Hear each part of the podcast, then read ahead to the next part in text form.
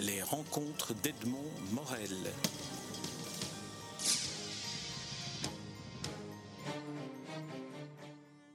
Hervé Bourris, nous nous rencontrons à l'occasion de la publication de votre dernier album euh, en, date, un, roman graphique intitulé Le Tekel, euh, paru aux éditions Professeur Cyclope en coédition écartée, et, nous nous retrouvons chez, chez Casterman.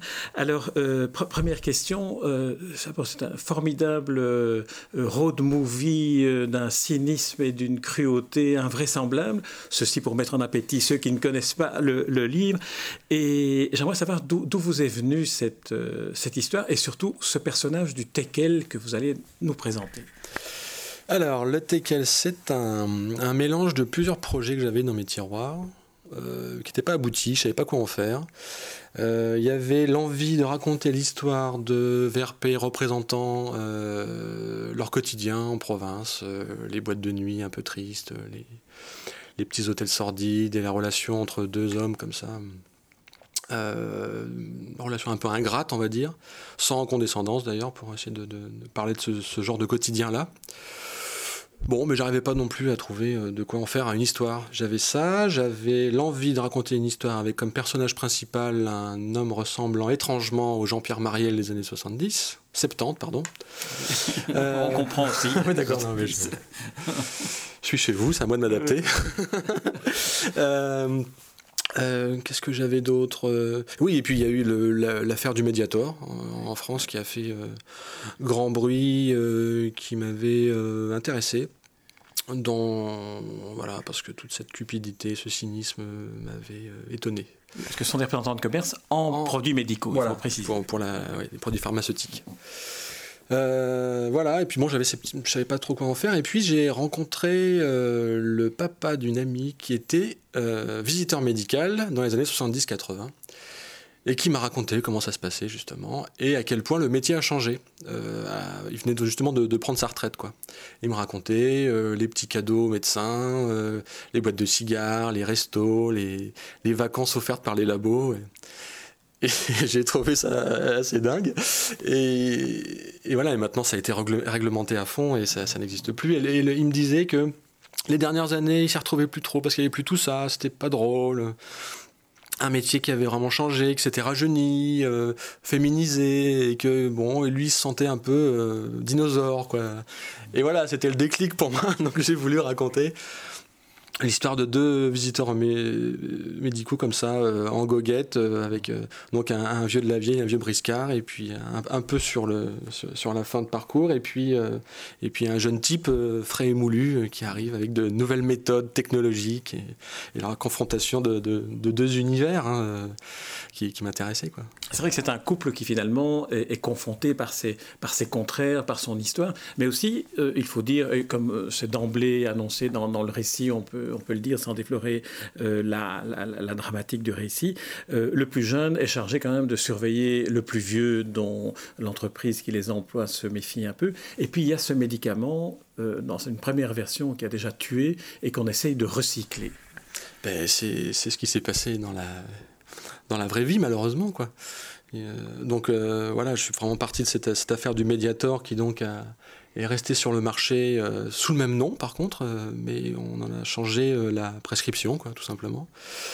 Donc je raconte ça. Et en fait, ce qui m'intéressait, c'était pas de faire une analyse ou c'est pas une enquête du tout hein, sur, sur un scandale financier. Hein. Mais par contre, ce qui m'intéressait, c'est comment les, les, vrais gens sur le terrain, comment les sans-grades qui étaient chargés de vendre ce médicament, dont ils savaient que c'était un poison, comment est-ce qu'ils vivaient ça en fait? C'est ça qui m'intéressait. Comment est-ce qu'on vit avec cette responsabilité-là? Et pourtant, il faut bien bouffer, c'était leur métier. Donc ça parle de ça. Quoi. Mmh. Euh, voilà, après, euh, chacun a son petit jeu, on découvrira qu'il y en a plusieurs. Donc j'ai voulu aussi, à bout d'un moment, ça, ça, commence comme une comédie euh, assez simple sur la relation entre deux personnes qui n'avaient pas à se rencontrer. Et puis après, moi, ce qui m'intéressait, c'est de créer la surprise et de, que ça tourne au thriller. Quoi. Comme ça, on va pas le raconter. Non, non, C'est vraiment c'est l'intérêt de l'histoire. Hein, si, si, je le raconte. Je vous laisse dire, je vous laisse dire de l'histoire ce que vous voulez. Moi, je ne la raconte oui, absolument. Mais euh, voilà, il y a tout ça, il y a euh, comment est-ce qu'on vit avec cette responsabilité-là, donc ils en parlent souvent. Euh, ils vont au clash assez vite, hein, parce que c'est pas possible autrement de toute façon. Et puis après, ils, apprennent à s'apprécier finalement parce qu'ils se rendent compte que bon le, vieux de la vieille qui semble dépressif et qui ne fait plus de chiffres, c'est pour ça qu'il a, a, une enquête sur lui, hein, il n'arrive plus à vendre, il n'a plus, la même efficacité qu'auparavant. Euh, voilà, et comment est-ce que chacun, avec ses propres méthodes, arrive quand même à, vendre sa soupe, finalement, à, briller. Et donc, d'un côté, euh, finalement, euh, au bout d'un moment, il y a le, vieux qui va se rendre compte que les méthodes modernes, bon, ben, être un peu, un peu calme et, patient avec, avec le client, ça peut marcher. Et puis de l'autre côté, le jeune Jérémy qui va être fasciné par la faconde et le les discours euh, lyriques de, de, son partenaire. Quoi. Absurde d'ailleurs, quoi, qui va partir sur une tirade sur la douleur qui veut rien dire, mais euh, qui, qui, met le, médecin dans sa poche. Parce que le, médicament en question est un antidouleur particulièrement performant, mais évidemment aux effets secondaires qu'on ne connaît pas. Alors, vous nous avez dit que, que Jean-Pierre Mariel vous inspirait comme, comme type, comme, comme figure, etc.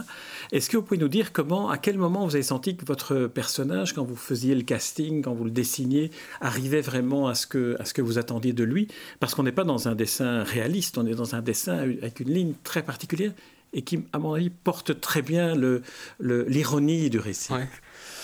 Euh, bah, écoutez, euh, les premières euh, recherches étaient plus réalistes, effectivement, d'après photos de, des films comme, comme La Lune ou Les Galettes de Pont-Aven, les films de Joël Serrien, où, il y a ce fameux personnage de, Jean-Pierre Mariel en Marcel, en train de, dire des horreurs sur les femmes et tout. Et avec beaucoup d'humour. Et, bon, voilà, c'était de la recherche. Je voulais euh, une silhouette impressionnante. Donc, euh, il y a plusieurs films aussi de Marielle de l'époque où il a un manteau de fourrure abominable. donc, j'ai voulu retrouver ça. C'est aussi par les accessoires, euh, avec la, la, CX Break, qui est très importante. Il, fallait une voiture énorme hein, pour, pour un, homme énorme comme ça. On a presque l'impression que la CX Break, d'ailleurs, euh, fait, partie du personnage. fait partie et du personnage, et puis de, de, de votre ligne, euh, de votre ligne claire, de votre oui, c'est dans les mêmes angles, elle est dans les mêmes. Oui, ah oui, oui, c'est la même chose. C'est, Pour moi, c'est, le même personnage. Ils sont indissociables. Donc, euh, et surtout, ce, que, ce, qui m'a, ce qui m'a semblé important, c'était de bosser les dialogues. Donc. Euh, ce que je faisais, en fait, ce que, truc, c'est la première fois que je fais ça, c'était de, de, de, de lire les dialogues tout haut, en essayant de retrouver la scansion de, de Marielle pour que ce soit bien fluide, bien absurde et que ce soit crédible, si Marielle le disait lui-même. Moi, c'est un peu comme si, pour la première fois, je faisais le casting d'un film, en fait, et que, que Marielle était vraiment l'acteur de ce personnage. Quoi. Alors, le personnage est aussi un, poète, enfin un poète, quelqu'un qui aime à citer des poètes, dont Rimbaud. Alors, effectivement, maintenant que vous me dites que vous testiez vos dialogues à haute voix, j'imagine que imitant la voix de Marielle pour lire du Rimbaud, ça devait être assez spectaculaire dans votre atelier. spectaculaire, je sais pas. C'était pas toujours réussi d'ailleurs, mais c'est ce que, c'est ce que j'ai essayé de faire. Alors pourquoi Rimbaud? Oui. C'est la question. Voilà.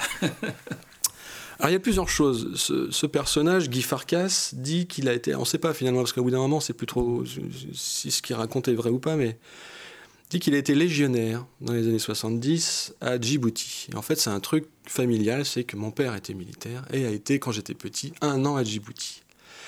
Djibouti, le golfe d'Aden, Rimbaud, voilà, tout se rejoint. Et c'est pour ça que j'ai choisi Rimbaud, parce qu'à cause de. Donc tout est très logique.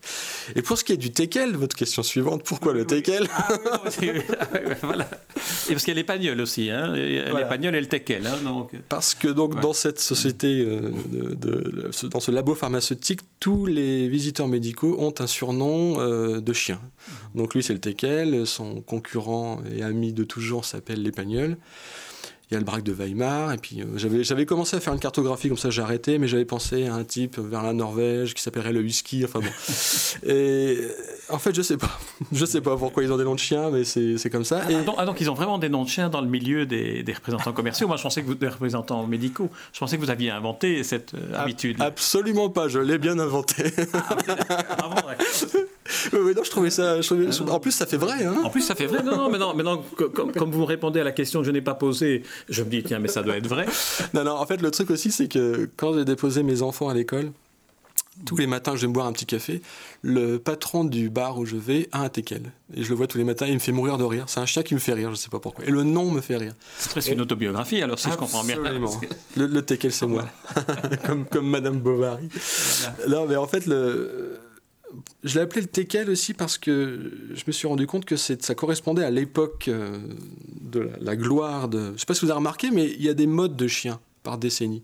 Les années 70, par exemple, il y a le teckel, pour moi, le, le collet, le berger allemand est un chien des années 70. Euh, pour moi, le caniche, c'est plus les années 50-60, ça avant. Et dans les années 90, il y avait le pitbull, tout ça. Voilà. Il y a des modes comme ça, j'ai remarqué.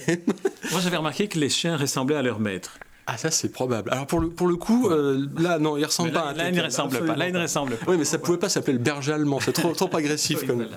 Non, le teckel c'est bien, c'est ridicule, mais c'est drôle et en même temps c'est intrigant. en plus c'est un titre très sonore et très intrigant parce qu'on se demande quand on voit le livre dans une librairie, on se dit tiens le teckel, euh, de quoi s'agit-il? Finalement, il n'y a pas de réponse. Alors, je ne sais plus ce que je vais poser comme question. Est-ce que vous avez encore une question que j'aurais pu vous poser et que je, ne vous ai pas posée? Euh, Non, non, je ne sais pas. Mais en tout cas, je voulais vous dire quand même que c'est un, récit qui se lit avec, euh, avec beaucoup de, joie et de jubilation. Et j'ai le sentiment que vous avez eu beaucoup de jubilation à l'écrire, à le dessiner. Oui, oui c'est vrai. Euh, et notamment à l'écriture des dialogues, quoi au niveau du récit, ce qui m'a plu effectivement, c'était de, créer ces surprises et de cette évolution du, style de récit euh, tout au long de l'histoire. Mais, effectivement, le, grand plaisir a été de dessiner ce personnage euh, et, sa voiture et, d'écrire les dialogues. Vraiment, ça a été un délice. Euh, je me suis bien régalé. Alors il y a, ce sera ma dernière question, il y a une approche, un regard sur le monde des publicitaires qui, est, qui ouvre le livre et qui, qui le termine, qui est d'un cynisme, euh, d'une cruauté assez, assez percutante. Alors ça correspond à l'image que vous en avez ou au témoignage que vous en avez reçu? Bah, à partir du moment où on a cette vision des labos pharmaceutiques, euh, la, publicité, c'est juste la, suite logique. Quoi. Donc, euh, je pense pas que ce soit de la cruauté ou du cynisme, c'est un constat. non, eux sont, eux sont cruels et cyniques, pas vous. Ah non, j'ai bien compris. Mais moi, je, je, voilà, pour moi, c'est un constat. Et, euh, voilà. Après, il y a les gens qui, qui, qui fabriquent des, des, médicaments, il y a des gens qui les vendent, puis après, il y a les gens qui en font la promotion. Quoi. Tout ça participe du même, euh, du même quoi, du même chaos, du même, euh, du même cynisme effectivement. Très bien, Hervé Bourri, je vous remercie pour cet entretien. Alors je rappelle le, titre de ce roman graphique Le Teckel, paru chez Professeur Cyclope, et je recommande à tous ceux qui nous écoutent de s'y plonger, toutes affaires cessantes. Et c'est aussi un album qu'on relit à plusieurs reprises avec bonheur. Merci Hervé Boris. Merci à vous.